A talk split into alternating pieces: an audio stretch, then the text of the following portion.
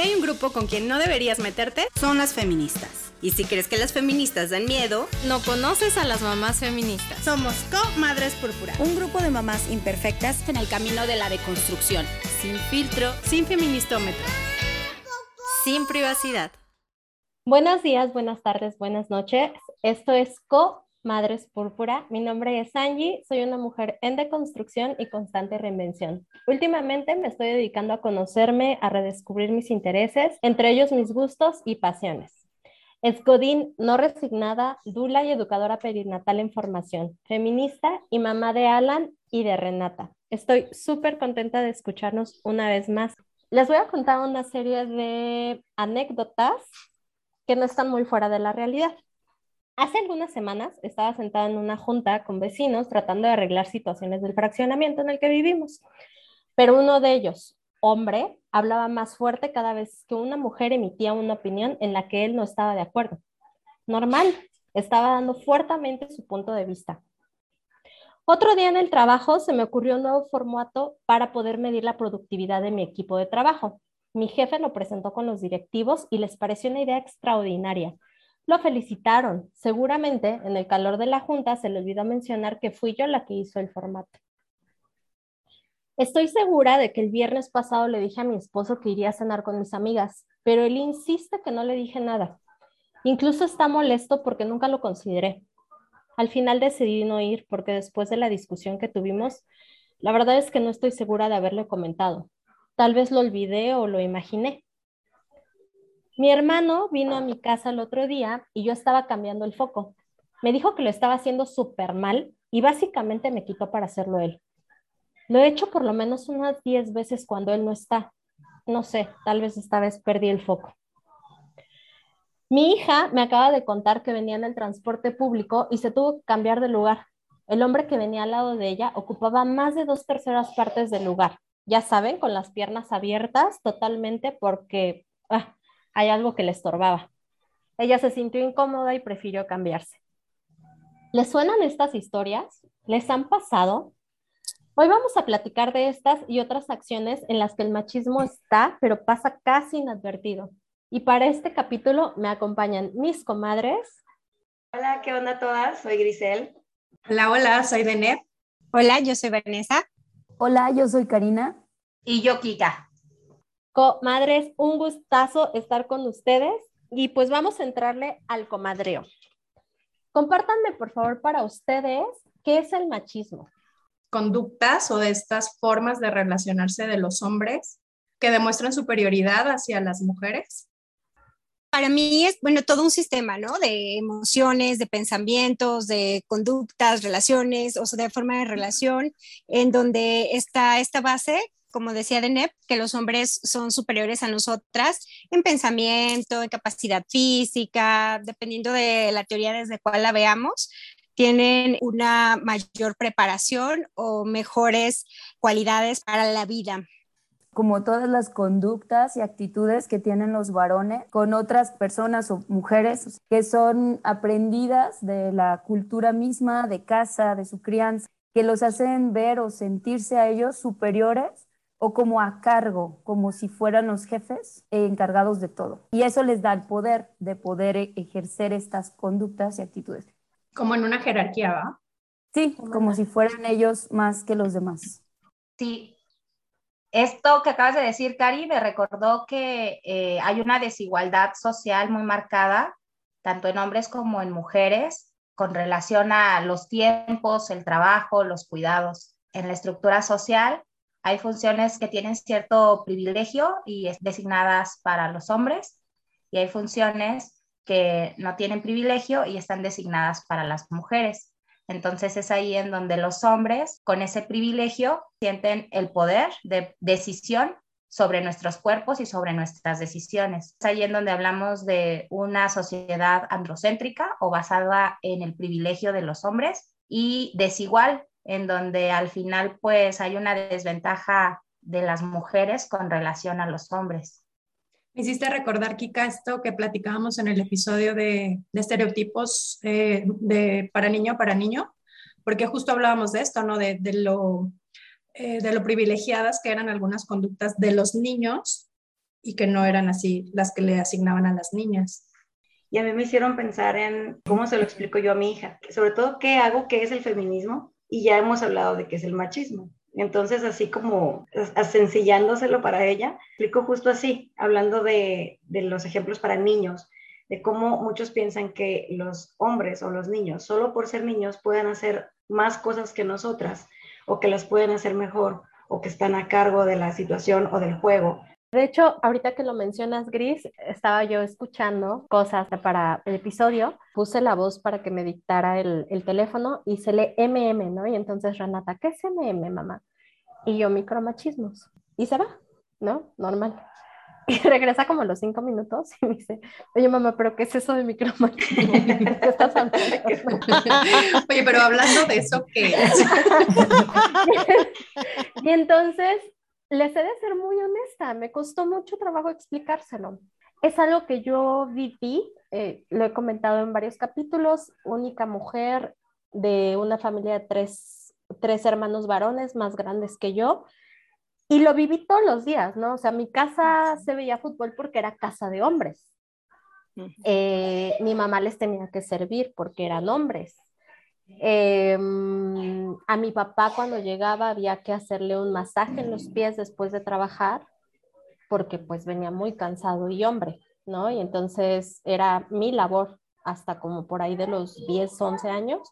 Mi papá llegaba y yo le hacía un masaje en los pies porque pues venía súper cansado, ¿no? Y entonces son cosas que yo pero hoy me cuesta mucho trabajo explicárselas porque he tratado tanto de borrarlas de mi papá que como que me, me, costó mucho trabajo, entonces he estado anotando, amigas, en todo lo que hemos hecho ahorita, para tratar de, de, hacerle algo más elaborado, pero esto me lleva a pensar, ¿y todos los machismos son iguales? ¿Hay diferencias? ¿Qué piensan?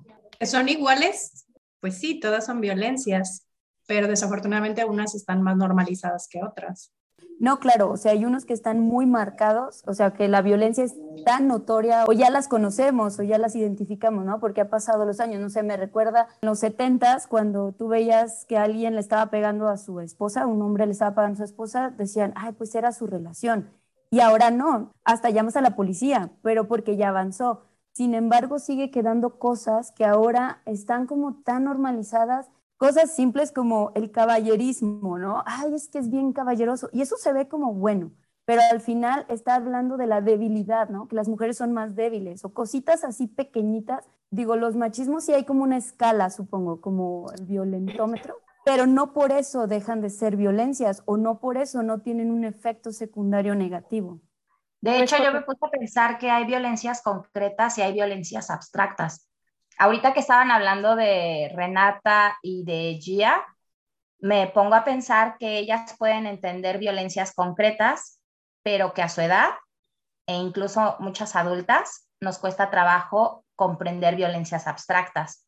Y entonces las violencias abstractas son esas violencias que no son visibles, son esas violencias que están difuminadas o que están enmascaradas o que son sutiles, entonces, la diferencia, no hay violencias grandes o violencias chiquitas o más violencias, menos violencias o más fuertes, más débiles. Más bien lo que hay es un nivel de abstracción o un nivel de complejidad en cómo se demuestran esas violencias, porque creo que todas comprendemos una violencia concreta como la, la, la violencia física, ¿no? Los golpes, pero la violencia psicológica e irnos adentrando en cada una de las formas en las que se puede llevar a cabo esa violencia, eso ya es mucho más abstracto y difícil de comprender. Correcto. Y me hace mucho sentido eso. Totalmente. Y hace rato esta Gris platicaba de que ha platicado con Gia sobre el machismo y el feminismo. Gris, ¿y qué le has contestado cuando te dice qué es el feminismo? Qué difícil. La verdad es que batallé para explicarle, o sea, porque teníamos que adentrarnos en, pues, en machismo, en violencias. Este, pero yo se lo resumí en que el feminismo es un colectivo que luchamos para que haya justicia para las mujeres, sino de que se nos trate como un igual, con, los mismos derechos, oportunidades. Sí, porque se me vino la palabra privilegios y la quería borrar, los hombres tienen ciertos privilegios sobre nosotras y entonces queremos que no los que no existan, pues, ¿no? Vane, ¿tú tendrás algo más teórico por ahí? Pues eh, estaba compartiéndoles hace ratito que en el libro El machismo invisible de Marina Castañeda, se lo recomiendo muchísimo porque viene súper explicado eh, con palabras muy sencillas. Ya decía en la introducción que para nosotras mujeres hablar sobre machismo es inevitablemente redactar una autobiografía porque al final todas desde pequeñas lo vivimos, ¿no? Vivimos la violencia machista y también, bueno, recalcar por ahí, no hay violencia pequeña, todas las violencias nos atraviesan, todas las violencias, sea concreta, abstracta, nos dejan huellas y las abstractas son la base que luego sostiene a las concretas, ¿no? O sea, justo puedo pegarle a una mujer porque es una cosa, no es una persona y puedo consumir su cuerpo, puedo verle en redes sociales, puedo seguir o hacer de mi target eh, a estas mujeres que cosifico, porque al final pues son cosas, ¿no? O sea, no les estoy dando el lugar de seres humanos, seres humanas. Entonces, esta parte de las violencias concretas son la parte visible de las violencias abstractas en las que somos educados y educadas. Y el feminismo lo que va a hacer es justamente evidenciar estas formas de opresión, estas formas de violencia, estas formas de desigualdad y que nos afecta a las mujeres en múltiples aspectos de nuestra vida. Pues podemos ver cómo este machismo nos ha impactado durante años para tener acceso a niveles de educación equivalente al que durante mucho tiempo tuvieron por encima de nosotros los hombres, o recursos económicos, o posiciones laborales, redignificación de nuestro trabajo en el hogar. O sea, hay un montón de formas en las que el feminismo está haciendo visible estas, estas formas de opresión para buscar la igualdad o sea, no es un opuesto decir, ah, estoy ni machista ni feminista. A ver, ojo, no, no es antónimo. O sea, no se trata de hacerlo ahora diferente, pero mujeres, sino el feminismo es un movimiento político social que trata, como tú dices, de visibilizar ese machismo. Sí, justo esta parte iba a decir, o sea, la verdad es que en, en este, en este formato el feminismo no busca oprimir ahora a los hombres, entonces no es como eh, ni feminismo ni machismo, ni, no tiene nada que ver esa, esa frase.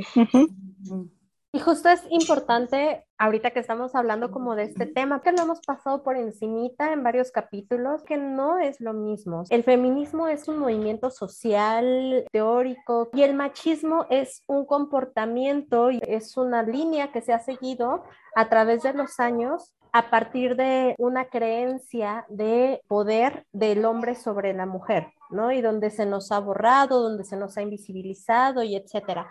Por ahí habían mencionado, decían que si quisiéramos comparar o realmente crear como un antónimo entre machismo, pues más bien se le llamaría embrismo, que por ahí es lo que se le diría el sinónimo, donde sí hay una versión al sexo masculino y donde hay una discriminación sexual a los hombres, pero aún así estaríamos lejos de este tema del poder, porque el simple hecho ya de haber nacido con un, con un pene y unos testículos como tal, te da eh, este privilegio de, de ser hombre y de entonces poder tener estas actitudes o de repente sentir como en el entorno, ¿no? Por eso también cuando platicamos y, decimos, la crianza no es solo mía, ¿no? Porque yo le puedo enseñar a mi hijo que él y su hermana están en igualdad de, derechos o que están en igualdad de situaciones.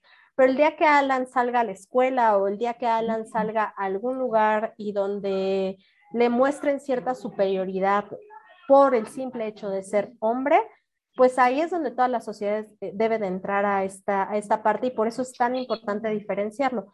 Pero entonces, ¿de dónde viene este machismo? ¿Cómo es que se va desarrollando? Es que es como muy complicado porque tendríamos que abordar por cultura, ¿no? O sea, los romanos, por ejemplo, son los primeros que establecen la familia, en donde el padre de familia es la cabeza de familia y está la mamá y los hijos que están subordinados al papá.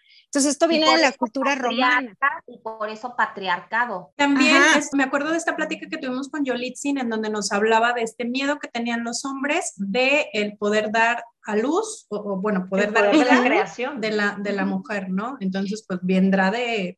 Uf, Sí, incluso con Mariana, que decía que antes no nos dejaban entrar a las mujeres a los temazcales cuando estábamos en nuestra menstruación porque somos mucho más poderosas. Entonces tenían miedo los sacerdotes de no poder controlar el poder que desatáramos en ese momento. Entonces es miedo lo que está al fondo, pero para encontrar el origen, híjole, está como espérame, déjame sacar el libro de historia para llegar allí. Porque Adán nació primero, obvio. claro, claro, pues, Justamente todo esto viene desde un borrado histórico que ha habido hacia las mujeres, ¿no? Y es la misoginia. O sea, como uh la misoginia donde el hombre cree que es eh, superior a la mujer y entonces ejerce un odio hacia, hacia ellas, ¿no? Por ahí incluso lo vemos en mitología griega, cuando todo se destruye por culpa de una mujer, ¿no? Porque entonces hay, hay luchas entre pueblos por una mujer, eh, Adán Pues está esto de Adán y Eva, ¿sí? Exactamente, ¿no? O sea, todo viene hacia la mujer. Y entonces un poco a donde quería llegar es a este punto, que de ahí nace, o sea, finalmente nace de años de historia en el que nos borran, en el que hay un odio internalizado, porque sí lo hay, o sea, hay hombres que te dicen, es que yo no odio a las mujeres, no la odias hasta que no compite, por ejemplo, por un puesto contigo. Entonces, híjole, ya sí, es que esta vieja está loca o no va a poder. O, esta frase que dicen también, no, yo no puedo odiar a las mujeres porque nací de una.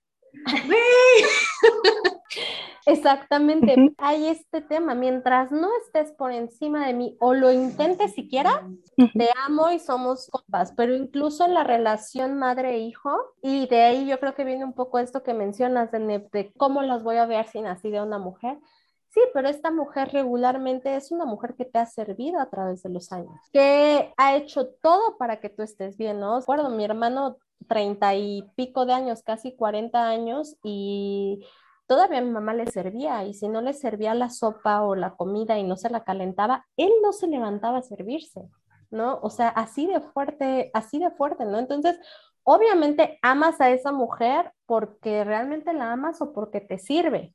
Yo creo que nos estamos viendo muy light en nuestros ejemplos de misoginia, porque en realidad yo cuando escucho misoginia, sí pienso en feminicidas, ¿saben? En feminicidas seriales, que andan por la vida buscando de qué manera pueden hacer sufrir, hostigar y, violentar de manera tan cruel a una mujer que terminen por matarla. Y no solo por matarla así como, como de tajo, sino previamente haciéndola sufrir de tal manera que su cuerpo quede con todas las marcas de ese odio y de ese rencor que le tiene un hombre a un cuerpo femenino o feminizado. O sea, realmente sí es una violencia brutal la que se ejerce para hablar de misoginia.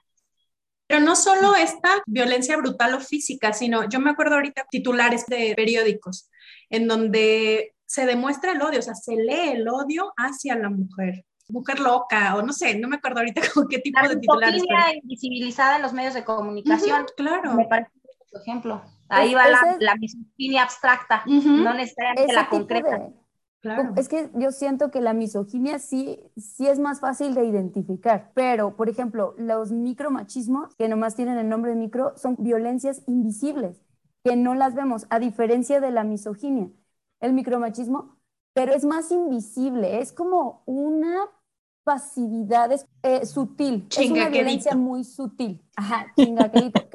parece que no está haciendo nada, que no pasa nada, pero afecta demasiado. Y en cambio la misoginia, o sea, tú como que estás fuera de, puedes identificar, es que esa mujer la están golpeando, la están, y a lo mejor dices, eso puede ser un feminicida, puede ser.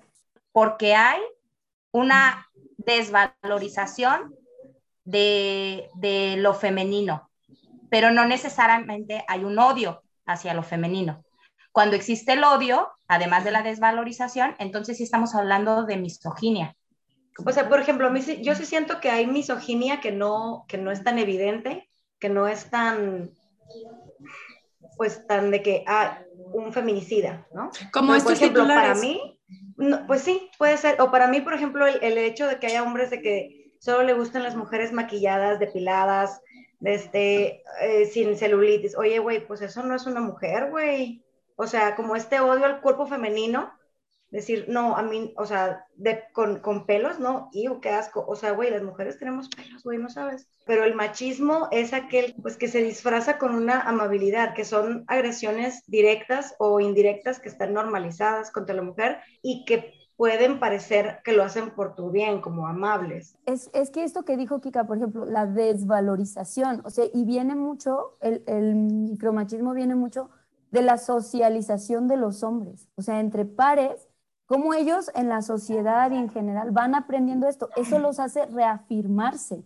Y entonces ejercen esto con esta necesidad de, de, ejercer este control, este poder, porque ellos creen incluso que ese es su rol y que esa es su manera de ser. Y puede ser que ya sabiendo el beneficio o ya sabiendo que esto causa un efecto, lo sigan haciendo, pero también hay quienes los hacen de manera inconsciente, porque así lo han aprendido y así lo han vivido. Claro, eso no quita la responsabilidad y eso no quita el daño a las mujeres, ¿sí? Esa violencia invisible que ellos ejercen se le conoce como estos micromachismos y no es precisamente que ellos odien a las mujeres, simplemente es como su manera de ejercer su poder, su control y su manera de ser hombres, porque de esta manera ellos son los hombres y eso lo alimenta el sistema patriarcal, claro está, y nos afecta, nos afecta a todos, no nomás a a, los niños, a las niñas, a las mujeres, o sea, todos los que estamos como en la jerarquía, en, en, esta parte abajo de ellos, ¿no? Que ellos creen esto, pues. Y eso es lo que venimos a visibilizar, esos, esas cosas tan comunes que ni las notamos. O sea, yo te puedo dar mil ejemplos comunes que tú dices, ¿eso es un micromachismo? O sea, eso es machismo.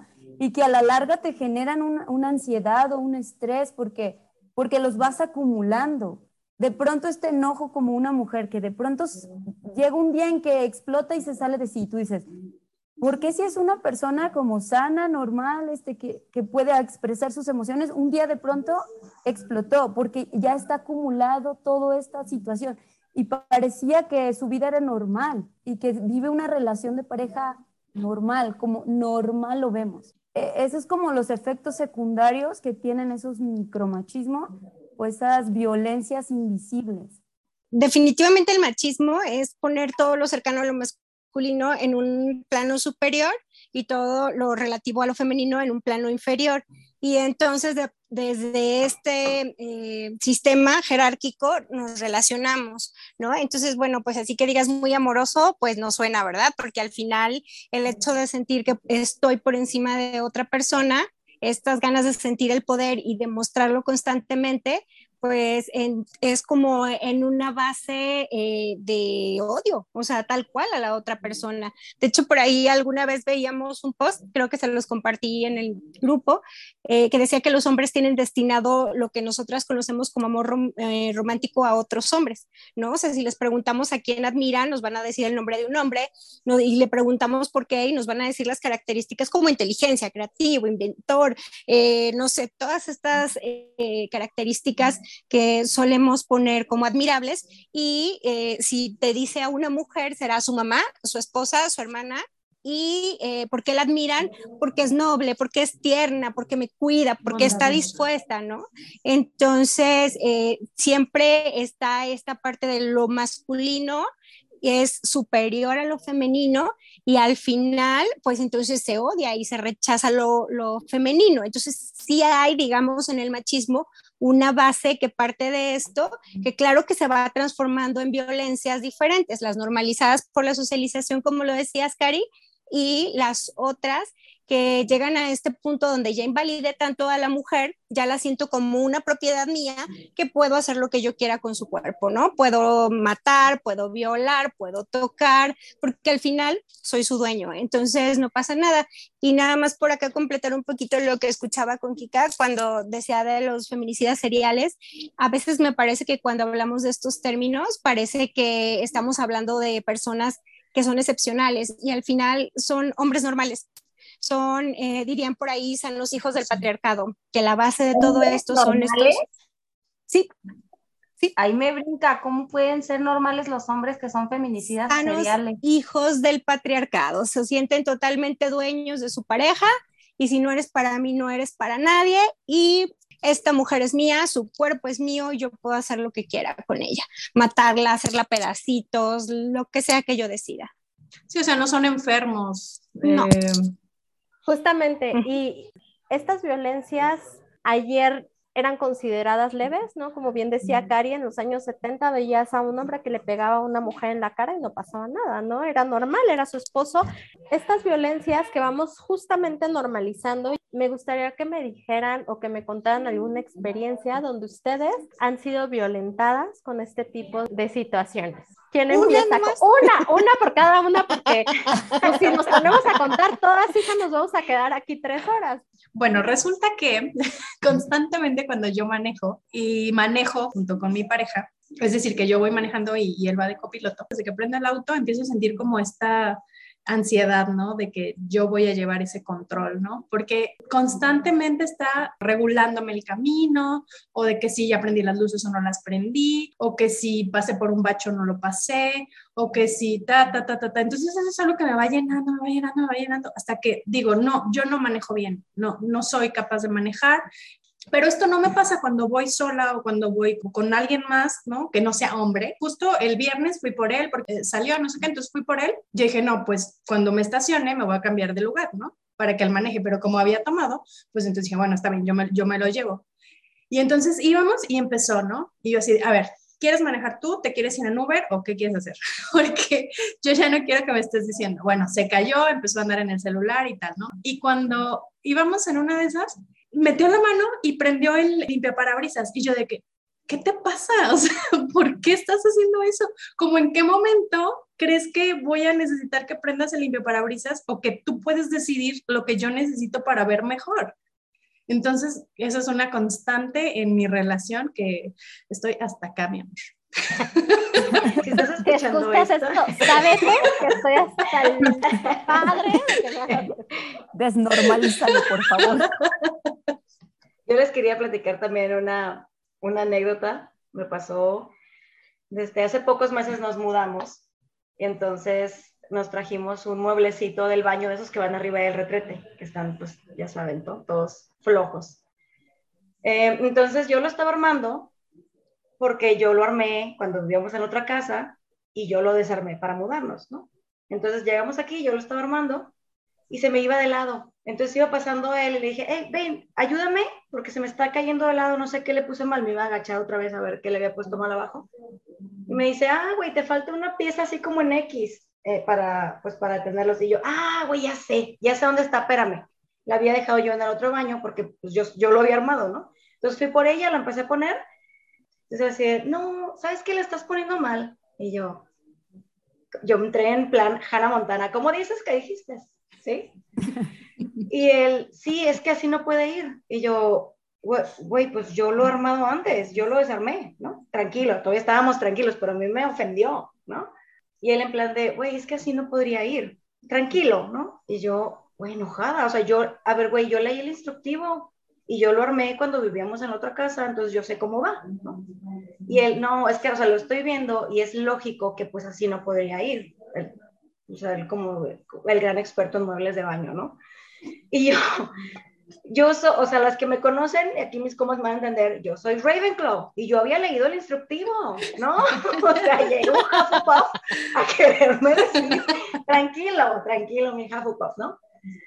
Y yo, o sea, yo ya estaba enojada, entonces lo empecé a poner como él me había dicho, para, porque, para que viera que no se podía, este, tranquilo, relax, bueno, pues ya, ármalo tú. Y yo, a ver, no, o sea, te pedí ayuda, me lo detienes porque yo ya intenté tu idea y voy a armarlo pues como yo, lo, como yo leí que se armaba y como ya lo he armado antes. Y él decía, pero ¿por qué estás enojada? Es que no, neta, no, pues no aguantas nada, ¿no? O sea, a ver, te lo detengo, pues ya. Yo estaba, no saben, me salía humo de la cabeza, estaba furiosa planeando el divorcio imaginario, ya. Y, yo estaba ya, después me fui, no quise pelear, pero me quedé pensando yo sola, armando el mueble, digo, ya, ya acomodándolo, ya estaba armado. Este, ¿Por qué estaba tan enojada? ¿Sí? Entonces me di cuenta que entraba justo en esta definición de lo que es mansplaining, ¿no? Que es que tranquila y con una actitud un poco condescendiente me quería explicar algo que yo sabía hacer, él pensando que él sabía, porque es lógico, porque aparentemente es un experto armador de muebles de baño, y yo sabiendo que yo lo había armado y desarmado antes, las dos, ¿no? Entonces, ahí fue cuando me cayó el 20, digo, lo platiqué con él, ya tranquila, pero, pero me sirvió mucho el conocer el término para saber por qué estaba tan enojada, porque yo me había desestimado completamente pensando que neta, pues, ¿qué me hicieron cuando estaba chiquita, güey? Que me estoy encabronando. Estaba yo encabronada, neta, planeando el divorcio. Histérica. Sí, histérica, ajá. Yo tengo una de tres en uno.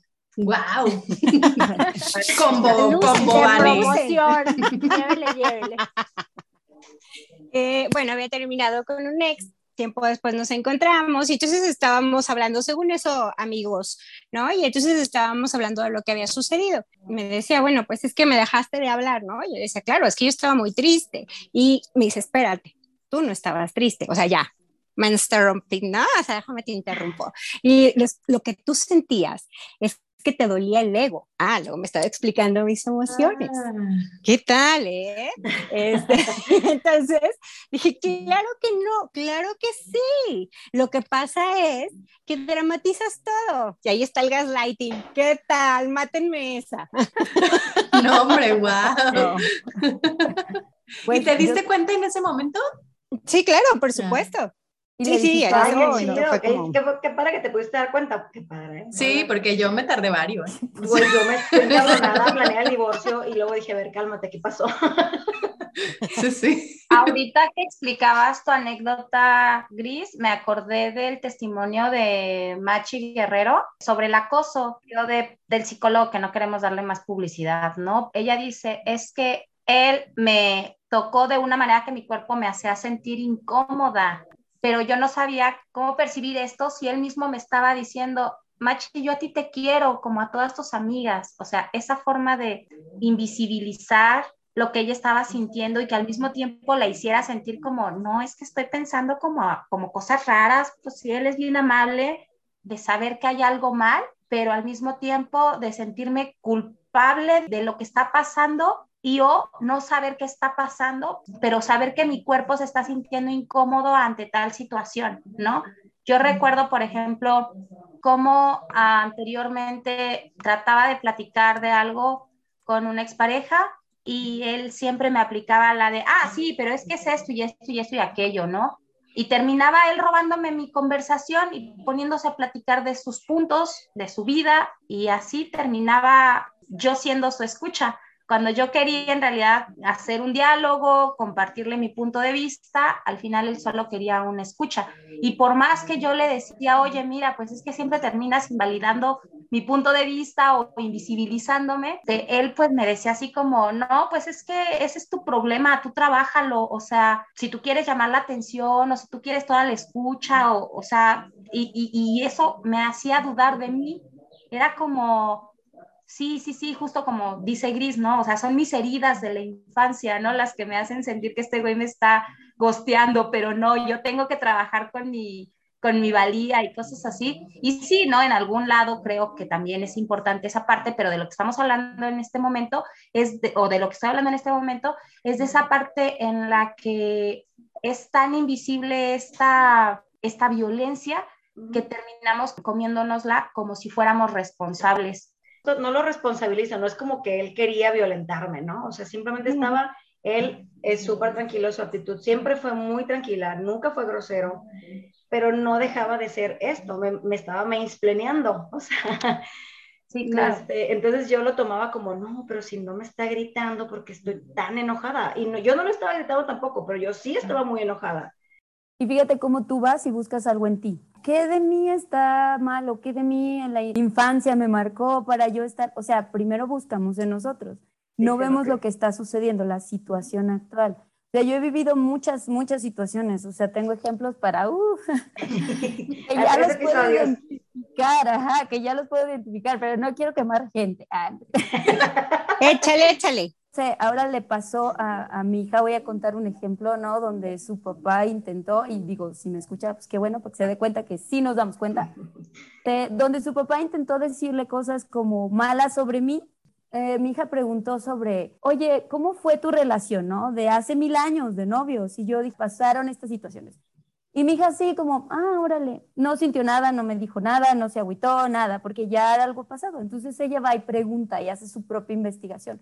Y entonces como que se sintió atacado, no sé qué intentó, y entonces le empezó a inventar cosas y de hecho historias donde hay más gente involucrada las cambió.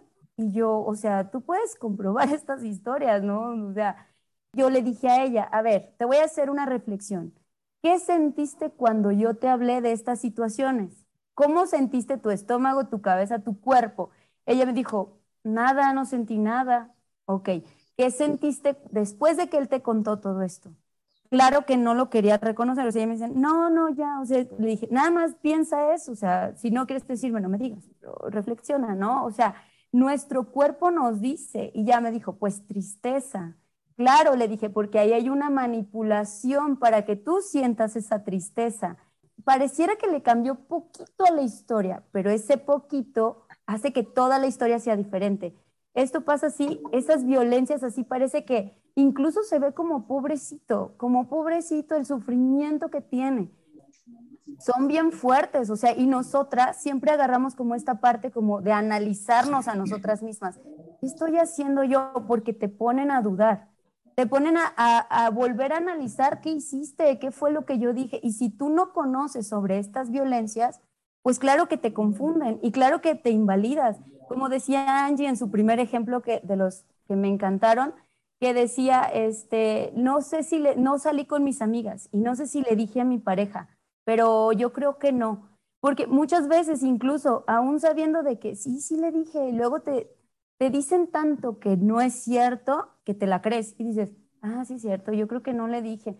Bueno, ya la regué. Para reparar el daño me voy a quedar. Y entonces, ¿qué pasa? Se logró el objetivo del poder, del control. Sí, ya está aquí como, ah, ok, bueno, ya se quedó. Qué bueno, pues ya.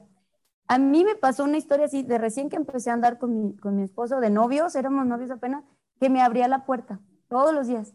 Y fue nuestro primer pleito, así de, no me abras la puerta. Y él, pero ¿por qué no? Si yo quiero ser, o sea, él era con toda su intención de caballerosidad. Lo mereces, Gris. Sí, porque algo así, me decía, es que eso es raro, ¿por qué no quieres? Y yo, pues, ¿por qué no? Es que eso es condescendiente, o sea, yo puedo. Y me decía, ay, sí, pero si traes cosas, pues obvio ahí sí, o sea, si traigo el bebé cargando y las cosas, pues güey, abre, porque eso es cooperar, eso es trabajar en equipo. Le dije, si tú traes cosas cargando, obvio te voy a abrir la puerta, porque eso es trabajo en equipo. Y a mí no me vuelvas a hacer cosas de caballerosidad. Ay, pues ya no te voy a abrir nunca. Gracias, no lo necesito. Eh, son cositas que dicen. Y ahí te estaba aplicando dos micromachismos, ¿no? O sea, por por un lado estaba como, eh, te estaba infantilizando y por otro lado, se estaba haciendo el víctima, ¿no? Después de que te ofrece la ayuda y tú eres clara en, lo, en tu forma de pensar, entonces él hace un contraataque diciéndote entonces ya no te vuelvo a ayudar, ¿no? O sea, tú serás responsable de que este hombre amable no vuelva a hacerlo contigo. Pero sí es algo socializado y él algo que pensaba, las mujeres necesitan que les abran la puerta para yo así demostrarle lo mucho que me interesa. Y yo le decía, no, no lo necesito. A mí demuéstramelo de muchas otras maneras, pero así no. Y ya, pues ya, o sea, toda una deconstrucción en pareja también, que tiene sus ratos buenos, malos, y, si me escuchas, dice, si me escuchas menos. me hackearon. Esta no, pues sí, ya lo, ya lo sabe, ¿no? O sea, ya sabe. Sí, si me escuchas, tú me dices cuándo terminamos de hablar el tema. Oigan, quiero hacer un paréntesis, esperen, esperen, porque es algo que he estado deconstruyendo esta parte de la infantilización. utilizamos esta palabra como para denostar y, pues no está chido. Sí, que te como superior. Es, actitud paternalista. efectivamente, pero ¿cómo le diríamos entonces? Ese pues alguien que, que, que supone a alguien como inferior lo pues supone así, como así pero no lo supone alguien como inferior. Supone a alguien como inferior, en vez de utilizar a las infancias como el referente de alguien inferior. Ah, bien, vale, vale. Bueno, como estos ejemplos, todas tenemos muchísimos. Yo les voy a ser muy honesta. ¿Cómo se dieron cuenta? Porque la verdad es que yo no los había notado, o sea, yo no me había dado cuenta de que esto eran violencias. Yo fue hasta que empecé a platicar con ustedes y alguien me dijo por ahí en alguna plática que yo estaba muy molesta por algo que pasó, ni siquiera me acuerdo ahorita qué es, y me dijeron, güey, te están haciendo esto. Y yo, ¿what? ¿De qué me estás hablando?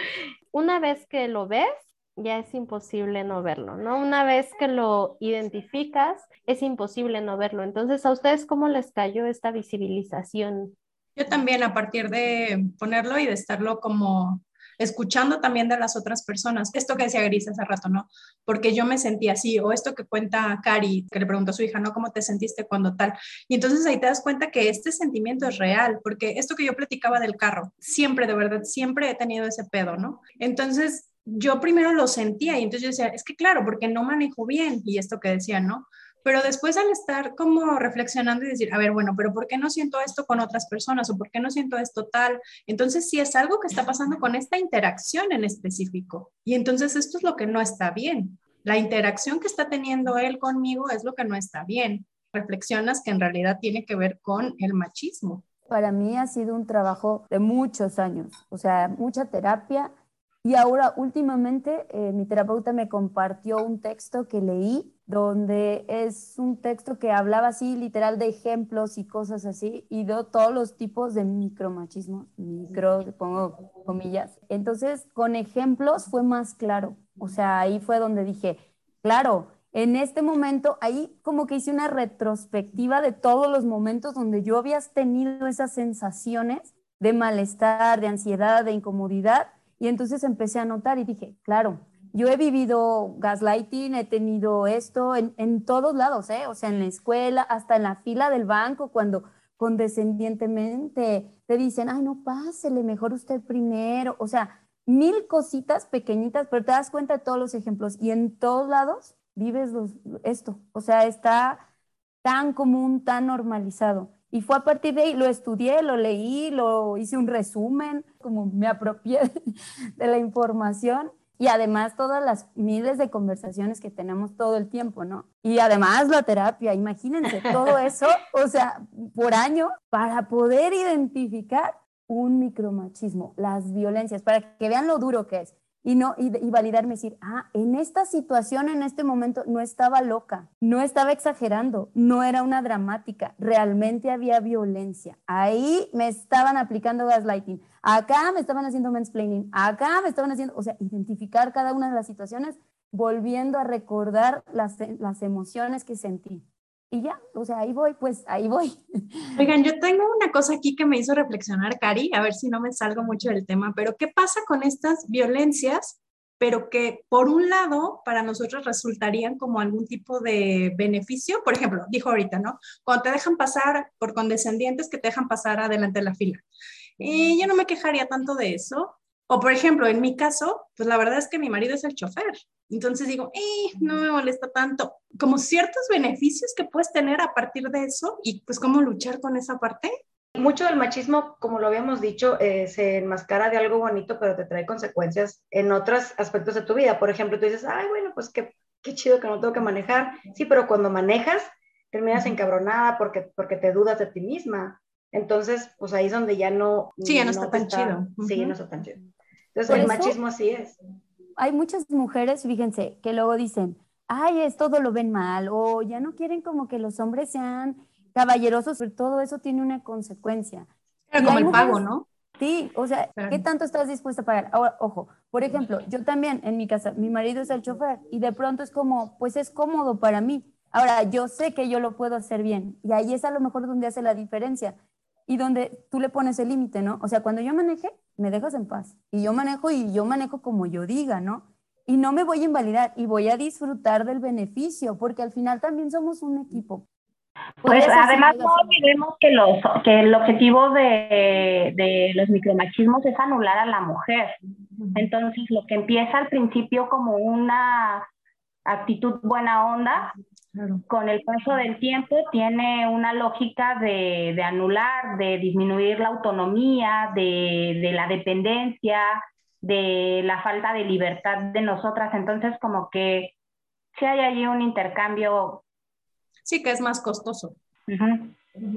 Al final nos borra, ¿no? Es parte de esta idea donde la mujer no ha sufrido y no ha pasado nada porque en realidad nunca ha estado ni en la historia, ni en los libros, ni en ningún lado, ¿no? Y nos sigue borrando yo quería decir algo en relación a lo que preguntabas de NEP. La, intención al final puede ser desde el machismo y más bien eh, la forma en que yo recibo la situación para mí haría la diferencia. O sea, por ejemplo, si yo soy flojísima para manejar, me choca manejar porque aprendí muy grande y soy muy miedosa, me da mucha ansiedad manejar. Entonces, al final, si cualquiera se sube a mi carro y me dice yo manejo, le voy a decir, ah, sí, claro, yo llevo el Waze, ¿no?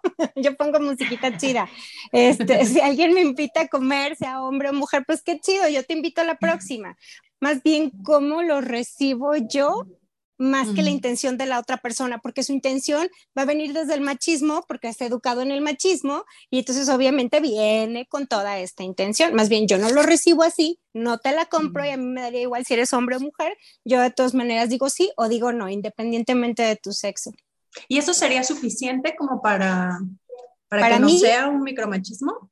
Para, no, para él sí, es, es machismo normalizado. Para mí, ya no lo recibo como tal porque cuando quiera venir el cobro de, pero te invité a una comida, mm, sí, y mi amiga también, y no por eso me quiso llevar al motel. Entonces, mira, que te vaya bonito, ¿sabes? No, entonces, qué importante es ver estos machismos o mal llamados micromachismos, que, que ya lo han dicho en muchas ocasiones, porque en realidad son violencias cotidianas, así como en su momento han sido violencias cotidianas las económicas, así como en su momento han sido violencias cotidianas el pegarle a la mujer todos los días porque se le cayó el plato de sopa, de entender que son violencias cotidianas que hoy por hoy estamos visibilizando, que hoy por hoy estamos levantando la voz y que estamos viendo y que estamos diciendo, ya no las queremos, ya tampoco. ¿Por qué? Porque precisamente de aquí es de donde se empieza a escalar el tema.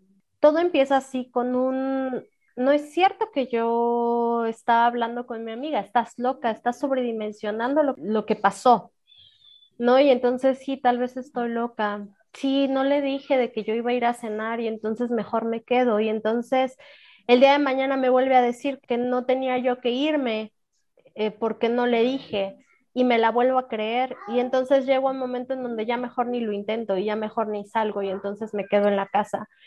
Todo va escalando, entonces es importante empezar a detectar que esos red flags y empezar a trabajar con ellos y empezar a decir, esto no me late, tenemos que encontrar la forma de hacerlo diferente. Por ahí en el ejemplo que nos contaba Gris, yo me acuerdo, su esposo no se daba cuenta, pero era, era neta, o sea, porque está tan normalizado que así es como, como pasa, ¿no? Entonces, esa, esa es la idea de este episodio, esa es un poco la reflexión con las que nos queremos ir. No son micromachismos, son violencias, no hay violencias pequeñas ni violencias grandes, todos son violencias y eh, debemos empezar a mm, evitar minimizarlas y llamarlas como lo que son, como violencias cotidianas. Todo lo que vemos ahorita como micro le llaman micromachismo, que qué bueno que ya quedó, nos quedó claro que son simplemente violencias que están normalizadas. Pero yo espero que en el futuro ya no sean, ninguna sea llamada micro. Ya puedas ver, podamos ver en un futuro nosotras o nuestras hijas las violencias marcadas como son, poder identificarlas y nombrarlas. Yo las vi muy cultas, amigas, pero a mí, a, mí, a mí cuando me, me este del mansplaining, fue porque hicimos un TikTok, ¿se acuerdan? Sí. hicimos un TikTok que era la cancioncita de ¿qué es mansplaining? Entonces la traía fresca en mi cabeza y estaba enojada, encabronada. Y el repetir la definición, dije, güey, esto entra exactamente en que me explicaron de manera paternalista yo no, y yo no había pedido el consejo, bla, bla, bla. Creo que vamos por buen camino en esto, haciéndolos, nombrándolas para reconocerlas. A mí me parece que es como muy importante el hacer tribu, porque justo tener una tribu a la que puedes venir y contarle estas situaciones donde tú crees que es algo que estás viviendo de forma personal, que tiene que ver con tu historia, con tus heridas de la infancia, con que dramatizas, con que todo lo que se nos dice, y poder escuchar a las otras eh, que tienen este punto de vista donde lo han vivido también y te puedan decir, no, no, no es cierto, esto tiene un nombre, es una violencia y se llama de esta forma ayuda a dimensionar mucho, ¿no? Porque realmente eh, cuando lo vivimos, cuando lo pasamos, sentimos el enojo, como decía Gris, sentimos frustración, tristeza, según sea nuestra historia, pero culpa, ajá, porque nos hacen sentir culpables haciéndose los culpables y bueno, la cosa es que el hablarlo, el poder comunicarnos entre nosotras, contárnoslo, nos hace poder ver la parte diferente, ¿no? O sea, ver la parte donde no somos responsables de esto y lo que está pasando es que estamos viviendo violencia. Hablando un poco como de los ejemplos de machismos cotidianos en la maternidad, que me parecieron eh, muy interesantes, como el hecho de que el marido regresa a casa y donde considera que su trabajo es suficiente para llegar después de ocho horas eh, de trabajo a que su mujer le atienda. Un poco el ejemplo de que nos ponía Sanjay, ¿no? De cuando llegaba tu papá y había que darle un masaje en los pies. Y es un machismo cotidiano porque invisibiliza el trabajo de ocho horas de la mujer, donde no solo nos quedamos a cubrir un puesto, en esas ocho horas podemos hacer tres o más puestos, ya que estamos haciéndola de maestras con los hijos, haciéndola de cocineras, haciéndola de la señora de la limpieza, yendo a hacer compras, administrando el presupuesto, si hay enfermos en casa, pues de doctoras, de enfermeras, o sea, en una misma hora podemos realizar hasta cuatro actividades versus una persona que va a realizar una actividad en la oficina. Y la diferencia es que esa persona, que generalmente es un hombre, regresa y quiere ser atendido porque ya cubrió su, su, su, tiempo de trabajo, su responsabilidad dentro del hogar. Y en cambio nosotras, después de haber cubierto esas ocho horas, todavía tenemos que atender a, ese, a esta persona o esa persona espera que la atendamos. Y si no lo hacemos, parecería que somos, eh, no, no estamos siendo empáticas. Ingratas. somos ingratas, exacto. Entonces, pues por ahí hay un machismo que ya ha sido súper nombrado, pero que está dentro de los invisibilizados. O normalizados. Y esta parte, en, esto me, me, hizo recordar también como, pues en realidad la jornada laboral de las mamás no termina nunca. Eso es de 24/7. Y las jornadas de, de, las oficinas o de los trabajos externos, pues sí, cubre un horario y termina. O sea, te se ponen como la víctima de yo soy el proveedor, el que trae todo, e invisibiliza este trabajo materno o, de la ama de casa que se queda ahí y entonces eso es un, un machismo cotidiano. Otra cosa que también me pareció en el tema de la crianza súper duro es cómo se nos responsabiliza del éxito de nuestras crías. Y entonces, si de repente alguno de nuestros hijos se porta mal, si resulta que es violento, si resulta que es berrinchudo, si resultara en algún momento delincuente, este, o bueno, si por cualquier cosa se sale del buen camino, las responsables somos nosotras, porque son, parecería que somos eh, única y exclusivamente las cuidadoras y responsables de, de, nuestra, de la educación de nuestras crías. ¿Y dónde estaba la mamá? O si, el, o si el matrimonio se derrumbó, la familia no floreció, pues la responsable seguramente es la mamá, la mujer, ¿no? A mí me gustaría que, Vane, nos digas otra vez el nombre del libro que estabas leyendo, de Violencias Invisibles, o cómo se llamaba. Sí, les, les voy me a parece que hay que compartir tres libros. Es El Machismo Invisible, este es uno, este es de Marina Castañeda, otro buenísimo, también se los recomiendo, Los hombres me explican cosas, de Rebeca Solnit. Buenísimo también. Y este está mucho más sencillo. No son micromachismos, son machismos, cotidianos. Ajá. Este es de Claudia de la Garza y Erendira Derbez. Está eh, básico, está fácil, está como de introducción a todo el tema. Yo les recomendaría que si van a comprar libros, empecemos por este, por el de no son micromachismos, son machismos cotidianos. Y luego se fueran con el machismo invisible y completaran con los hombres me explican cosas. Aunque también, bueno, hay muchos más, pero estos tres para mí son muy importantes, básicos y fáciles de entender. Cuando estaba empezando a leer como toda esta parte de los micromachismos o de las violencias cotidianas en realidad, me di cuenta que todas estas violencias las ejercemos constantemente contra las infancias. Entonces esto me pareció así de, me rompió el corazón porque estamos replicando constantemente este tipo de, de situaciones con nuestras hijas y nuestros hijos. Entonces, pues ahí queda para, para trabajarlo.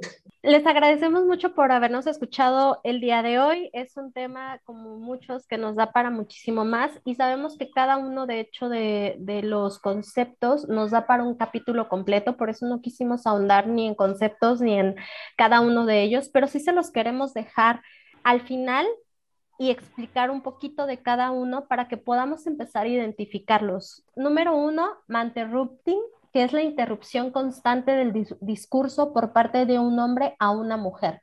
Sucede solo no en el ámbito laboral, sino en todos los contextos sociales, culturales, domésticos, políticos y profesionales.